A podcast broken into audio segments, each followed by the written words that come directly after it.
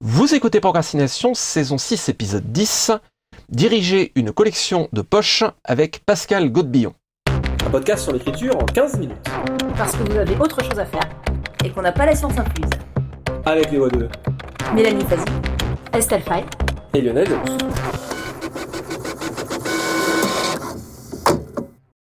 Et la voix à nouveau de Pascal Godbillon. Grand merci Pascal à nouveau d'avoir accepté de nous rejoindre pour euh, deuxième épisode avec, euh, avec toi. Merci infiniment. Bah, merci à vous de, de m'accueillir à nouveau. C'est que ça devait être pas trop mal la première fois. C'était très bien et on est vraiment très heureux de te recevoir à nouveau. Je refais petite euh, présentation euh, rapide. Donc, euh, tu commences ton parcours éditorial euh, à la direction du livre à la FNAC et tu prends la direction de Folio SF en 2006, donc une des plus belles collections patrimoniales euh, d'imaginaire que l'on a en France, avec des classiques comme Marie Shelley, Wells, Asimov, Bradbury, euh, Zelazny, Adams, Silverberg, Barjavel, Card, Priest, et dans le monde francophone, Alain Damasio, Laurent Jeunefort, Pierre Pevel, Thomas Day, Laurence Suner, Jean-Philippe Javorski, Fabien Cerruti, Fabrice Collin, Sabrina Calvo, la gagnante du concours des 20 ans de la collection, Chris Vulkisevich, et comme je dis- disais la dernière fois, pour transparence, Pascal est aussi notre éditeur à tous les trois, puisque nous sommes tous les trois aussi publiés par Folio SF. Tu diriges euh, Lune d'encre, euh, la collection grand format de, Noël d'imaginaire depuis 2017, avec des noms immenses comme Robert Holstock, Michael Moorcock, Ted Chiang, Tim Powers, Van Helsing, Ian MacDonald, Joe Walton, euh, également du patrimoine comme Ballard, les Strugatsky, Bradbury, avec une récente très belle édition des Chroniques martiennes. Chez les francophones, on peut compter par exemple Laurent euh, Catherine Dufour, Laurent Jeunefort, Romain Lucaso. Ta vision est donc extrêmement euh, complète, tu as une expérience commerciale extrêmement aboutie, ça a une importance certaine dans un milieu complexe et compliqué comme l'édition, et tu as la vision du grand format comme de la direction d'une collection de poches majeure. Après avoir euh, parlé un peu du grand format et de la découverte des, euh, des manuscrits, et aussi du concours des 20 ans euh, dans l'épisode 601 de cette saison, on va maintenant prendre peut-être un peu de hauteur et parler d'un domaine qui finalement est extrêmement mal connu euh, du grand public, en tout cas dans ses, euh, dans ses aspects euh, techniques et peut-être économiques, et l'édition en poche du livre. Et peut-être, on verra, en fonction de là où on va, l'économie globale du livre. Le poche, c'est une sphère qui est différente, clairement, de l'édition du grand format. Euh, Captain Obvious, me voici. Tous les livres ne se retrouvent pas nécessairement en poche, loin de là. Et donc, c'est la première fois finalement dans Procrastination qu'on peut aborder et parler des collections de poches au sens large. C'est aussi l'occasion pour nous de euh, parler un petit peu aussi des aspects économiques et finalement de la manière dont ça marche à travers euh, la collection euh, Follow SF de Gallimard. Bah, Pour commencer, une question un peu générale qui est comment est-ce que tu définirais les différences entre une collection grand format comme chez De Noël, une collection de poches chez Folio? Quelles sont les différences principales au niveau, que ce soit économique, artistique ou autre? Alors la taille du livre déjà Non, euh, oui, bien sûr. Mais mine de rien, c'est pas neutre. C'est-à-dire qu'effectivement, euh, ça a tout un tas de, conséquences cette petite taille du, livre. euh. La première différence, et justement par rapport à, l'épisode qu'on avait enregistré sur le- le- les manuscrits, la sélection, etc., c'est que a priori, le livre de poche n'a pas vocation à publier de l'inédit. C'est effectivement de la reprise d'ouvrages déjà parus en grand format. Alors je nuance, les plus anciens d'entre nous, dont vous ne faites pas partie, euh, se souviendront que euh, j'ai lu euh, Pocket, en leur temps, faisait de l'inédit directement en poche. Et Présence du futur, chez De Noël, n'était que une collection d'inédits, schématiquement.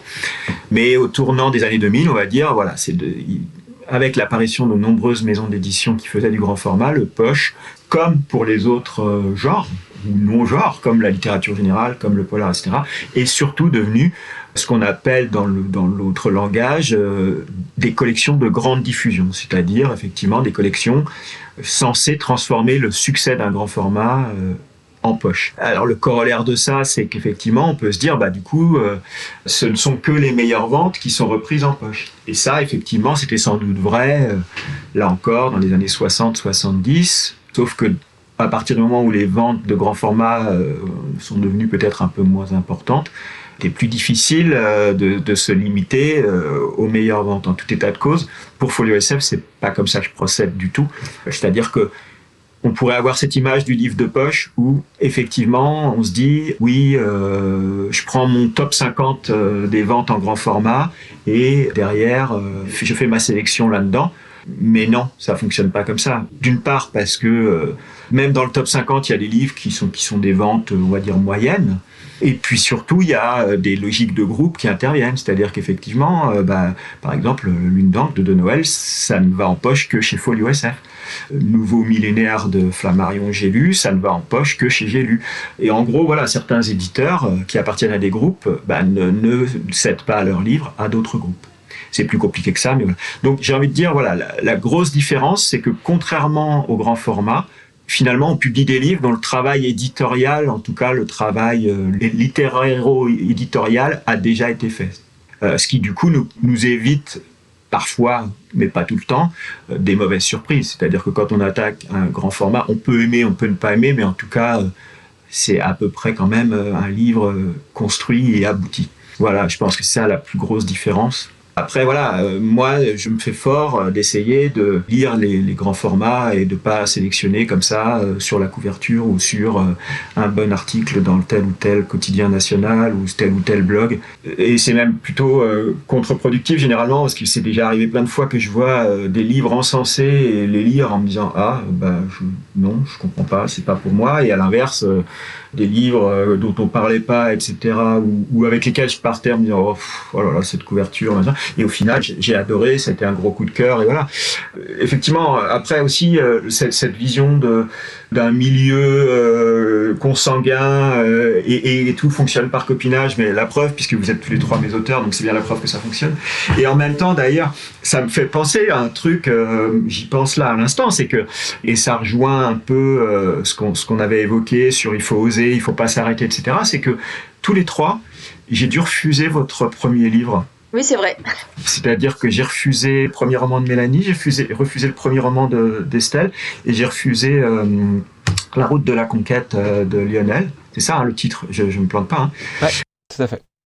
Mais à chaque fois, euh, vous ou vos éditeurs auraient pu se dire bon ben voilà c'est fini euh, il aime pas ce que ce que fait Lionel il aime pas ce que fait Estelle il aime pas ce que fait Mélanie on arrête mais non c'est pas ça c'est juste il manquait le truc qui faisait que pour Estelle je sais plus si on en avait parlé mais c'est vrai que euh, Porcelaine il y avait une notion un peu de, conte et qui moi ne fonctionnait pas du tout dans, dans, ce roman mais pour autant c'était évident que il y avait dans ce roman euh, plein de choses excellentes mais il fonctionnait pas pour moi et je me je me voyais pas de le proposer en follow SF et pour autant après, quand j'ai reçu tes autres textes, et, voilà, et ça a été pareil pour vous trois, et ça, et ça peut être pareil pour d'autres auteurs, pour lesquels je refuse un, deux, trois textes, et puis, puis le quatrième, ça peut être le cas.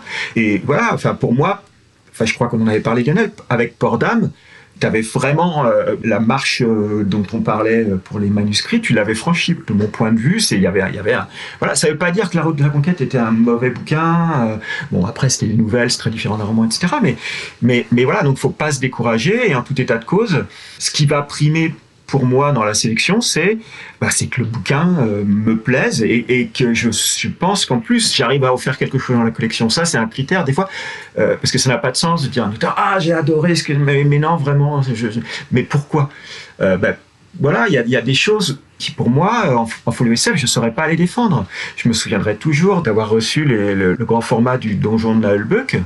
Ouais, ok, mais comment je fais pour vendre ça en full SF moi? Il y a, pas enfin, voilà. Pocket ils avaient Pratchett enfin j'ai lu avec Pratchett aussi mais mais moi moi enfin ok j'ai Douglas Adams mais c'est quand même enfin voilà j'aurais été incapable de le vendre. Et ok je savais que enfin je savais. C'est toujours facile de dire je savais non c'est rien mais enfin je me doutais que c'était un bouquin qui allait ce qui se passait dans les salons etc qui allait fonctionner en poche mais je le voyais pas en, en full SF donc je l'ai pas pris et on peut discuter de la horde du contrevent, dire bah oui, c'était évident que ça allait marcher, etc. Mais je pense qu'il y a quand même adéquation entre ce bouquin et la collection Full SF. Et que ce ne sera pas forcément le cas avec d'autres bouquins. Donc voilà, euh, c'est. Au final, ça se résume à des coups de cœur de lecteurs. Il n'y hein. a, pas de mystère. C'est la même chose. On avait parlé du concours des, des 20 ans de Full SF. Bah, voilà, la lauréate, c'est un coup de cœur du jury. Bah, voilà, on, en revient toujours là, des coups de cœur. Et si, et si on se contente effectivement de dire, ce truc-là, ça s'est vendu énormément, ça va se vendre en poche, ça peut être un bon moyen de se, planter. Euh, J'ai des exemples de bouquins que moi j'avais pas du tout aimé et qui sont super bien vendus en, en grand format. Je me dis là, quand même, putain, t'es à la limite de la faute professionnelle. Et en fait, en poche, mais ça a été une tôle. j'ai appris après, pourquoi le bouquin s'était super bien vendu en grand format Il y avait des raisons extérieures, j'ai envie de dire, aux qualités intrinsèques du bouquin, qui était une problématique de réseau et de rencontres massives de l'auteur euh, sur des réseaux de librairies, et, qui du coup avait fait gonfler les ventes du grand format. Et ça ne veut pas dire que le bouquin n'est pas bon, ça veut juste dire que moi je l'ai pas aimé ou que j'ai estimé que c'était pas euh, pour Folio SF. Puisque tu parles de chiffres de vente, est-ce que tu pourrais nous donner un ordre d'idée de ce qui est considéré comme une bonne vente ou un succès euh, en poche par rapport au grand format? Non? Non. Merci. Euh, parce que non, non, mais non, mais non, non, parce que chaque, enfin, un ordre d'idée global. On peut pas raisonner euh, comme ça sur des moyennes. Non, mais euh, en, réalité, chaque livre a sa particularité. C'est-à-dire que un livre qui se vend à 3000 exemplaires et un livre qui se vend à 50 000 exemplaires, bah, on va dire tout de suite, ah bah ouais, c'est évident, 50 000 exemplaires, c'est un super bon résultat. Mais ça dépend. Si je l'ai payé un million d'euros et que j'ai fait un million d'euros de pub, enfin bon, on, fait pas ça en folio, hein, je vous, enfin en folio SF, en tout cas, même en folio d'ailleurs. Bah, 50 000, c'est ridicule. À l'inverse, 3000 exemplaires d'un livre que si ça se trouve, enfin voilà, en gros, euh, j'ai payé rien du tout pour acheter les droits en poche. On a fait zéro investissement, on en a parlé nulle part et machin, et c'est un bon résultat. Donc c'est pour ça que c'est toujours euh, donner une moyenne, ça n'a pas de sens de mon point de vue. Maintenant, que vous dire aujourd'hui un poche qui se vend correctement, oui, on est sur 3 4 000 exemplaires. Et une bonne vente, euh, c'est quand on atteint les 10, quoi. Et après, euh, bah après, il y, a des, y a des cas particuliers, euh, des Beauverger, Javorski, qui sont dans, enfin, voilà, dans les 40, 50 000, et puis un Damasio qui est au-delà de tout, quoi. Enfin, je sais pas, la Horde, on doit être à 3, 400 000, enfin, je sais plus, c'est, on en, tellement tout le temps beaucoup que je sais plus exactement mais donc voilà quoi. C'est compliqué. Mais en fait justement on parle d'économie euh, un bouquin qui fonctionne pour moi euh, c'est un livre euh, bah, qui fait exactement un peu plus que ce que j'avais en tête. Voilà c'est, voilà c'est-à-dire c'est bête à dire mais en ce sens, l'offre, puisque quand je dis l'offre ou acheter les droits, etc., c'est-à-dire qu'effectivement, on achète les droits, c'est quelque chose que peut-être vos auditeurs ne, ne, ne, maîtrisent pas, mais on achète les droits de publier le livre en poche à l'éditeur grand format. Et pour ça, on, offre une avance, une somme d'argent en avance sur, sur ce qui va se vendre derrière. Mais l'avance, pour moi, elle doit pas être déconnectée de ça, justement, de ce que j'ai en tête. Et si j'imagine que je vais en vendre 3000 ou si je vais en vendre 30 000, évidemment que mon avance, ne sera pas pareil. Mais si j'imagine 3000 et que je fais une avance en conséquence et que j'en vends 7000, pour moi, c'est un succès. Si à l'inverse, j'ai fait une avance pour en vendre 30 000 et que j'en vends 3000, c'est une catastrophe monstrueuse. Mais ça, c'est mon, appréciation à moi. Après, euh, vous, auteur, évidemment, que vous voudriez euh, sans doute euh, que ce soit plus proche de 30 que de 3000, mais à moi, enfin voilà, c'est pas votre cas en l'occurrence, mais c'est des conversations qu'on peut avoir avec les auteurs pour leur dire, bah voilà, t'as vendu X mille seulement je te rends compte et tout. Je dis oui, mais combien t'as vendu du grand format? Bon bah là, c'est trois fois plus. Bah, aujourd'hui, des livres de poche qui se vendent trois fois plus que le grand format, c'est pas la règle. Ça l'a été dans les années 60-70. Aujourd'hui, un livre de poche qui se vend autant que le grand format, c'est plutôt la règle. Et quand tu fais x3, bah, t'es très content. Et quand tu fais x10, c'est exceptionnel. Alors évidemment, c'est plus facile de faire x10 quand tu pars de très bas que quand tu pars de très haut. Mais bon, voilà. Donc tout, est relatif. Donc c'est pour ça que malheureusement, je, voilà, je vous ai quand même donné, je crois, j'espère, des pistes. Mais, mais en tout état de cause, c'est difficile de dire euh, une bonne vente c'est ça, une mauvaise vente c'est ça. Moi, c'est bizarre parce que justement, le principe de la collection, c'est de pouvoir raisonner euh, au global et pas euh, titre à titre. Mais moi, malgré tout, j'essaye de raisonner titre à titre. Et alors, pour aborder un sujet qu'on n'a pas encore euh, traité, qui est la question de la ligne artistique, la ligne graphique, euh, ce qui est frappant, c'est que presque toujours dans les collections de poche, les couvertures ne sont pas reprises du grand format. Euh, on se demandait un peu pour quelles raisons et comment se passe le travail sur les couvertures. Alors ça dépend, là aussi c'est très variable, chaque titre est, particulier. Il y a certaines maisons d'édition qui refusent qu'on reprenne leur couverture, donc bah, là on ne le fait pas. Il y a d'autres maisons d'édition qui voudraient qu'on les reprenne et parfois ben, on se dit non mais vraiment euh, c'est gentil mais non. Et non après c'est au cas par cas. Pour l'une d'encre voilà c'était un accord qu'on avait quand c'était pas moi qui m'occupais de la collection avec Gilles euh, Dumais quand voilà quand je trouvais que la couve elle était parfaite en grand format il n'y avait pas de raison de pas la reprendre il était ok. Alors sous réserve de d'accord de, l'illustrateur bien sûr.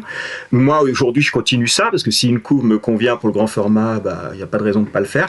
Après il peut arriver. Par exemple Chien de guerre la, la, couverture qu'avait fait Aurélien police pour le grand format. Euh, on a essayé en poche et ça fonctionnait pas. Donc on, voilà, on a fait appel à un autre illustrateur. Enfin, c'est variable. Après, là encore, chaque livre a sa particularité. Pour les auteurs français, parfois, euh, je vous fais intervenir ou je vous demande ce que vous avez en tête pour l'image, etc. Après, c'est vrai que c'est chez Gallimard, c'est particulier. Il y en a un service artistique, pardon, qui s'occupe de ça. Donc, du coup, c'est parfois un peu le téléphone arabe parce que vous me dites un truc, je leur dis à l'artistique ça, qui disent ça à l'illustrateur, et au final, on a une image qui a plus rien à voir.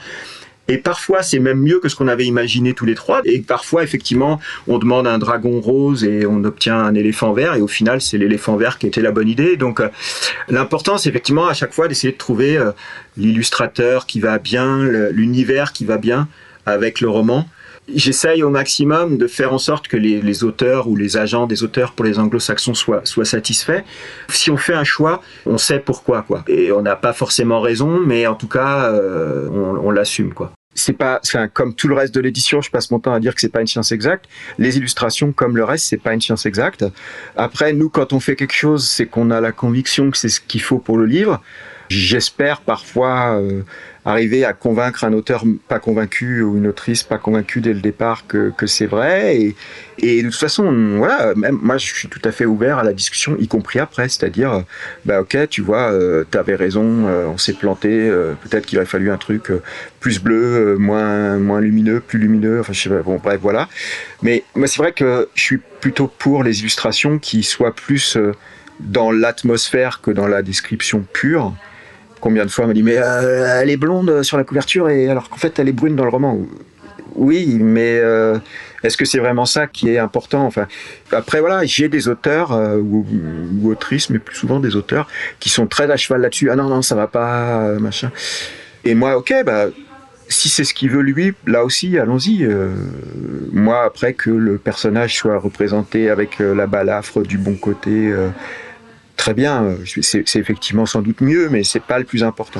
C'était Alden Kahn qui, pour euh, les reprises de, en poche de Vellum, a dit Alors, ça n'a rien à voir avec les bouquins, mais j'adore tellement l'atmosphère, elle est, elle est géniale. Quoi. Et, voilà, en fait, c'est-à-dire il y avait quelque chose dans l'image qui avait l'essence du bouquin, mais pas forcément le bouquin lui-même. Bon, bah voilà, c'est le plus important au final, je trouve. Bah, je peux euh, faire une parenthèse, c'est exactement ce qui s'est passé avec mes propres livres, les couvertures de Bastien Le Couvre de Harme.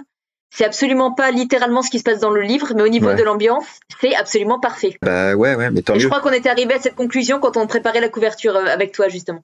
Je vais aussi carrément de, du coup euh, de, de, ma propre parenthèse, parce que même chose en fait, carrément au point où tu m'as euh, donné le contact directement de l'illustrateur pour euh, Les Dieux Sauvages, et c'est c'est super cool. Et moi je trouve que c'est vraiment une force aussi d'avoir une, une approche différente entre grand format et, et, poche, parce que ça permet de, de donner une deuxième ambiance, une deuxième interprétation à, à un univers, et, et parfois même carrément, parce que vraiment c'est bien le rôle qu'a la couverture, c'est aussi bah, d'accrocher forcément le, le public, et, et du coup bah, ça ça permet finalement. Et pas le même public. Et pas exactement. Et ça, c'est génial.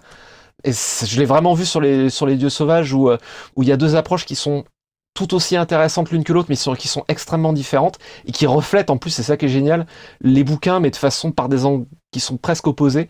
Et euh, du coup, bah, c'est d'autant plus cool parce que bah, ça permet de toucher un autre public et bah, c'est super quoi. C'est tout ce qu'on espère. Et c'est ce qu'on essaye de faire. Eh bien, merci encore euh, Pascal de nous avoir fait euh, partager le métier et encore une fois, on sera encore là pour euh, non pas 15 minutes mais 15 heures. Merci encore à toi d'avoir répondu à notre invitation. Petite citation pour terminer d'Umberto Eco. La fonction essentielle d'une bibliothèque est de favoriser la découverte de livres dont le lecteur ne soupçonnait pas l'existence et qui s'avèrent d'une importance capitale pour lui. C'était Procrastination, merci de nous avoir suivis, encore merci à Pascal Godbillon. Maintenant, assez procrastiné, allez écrire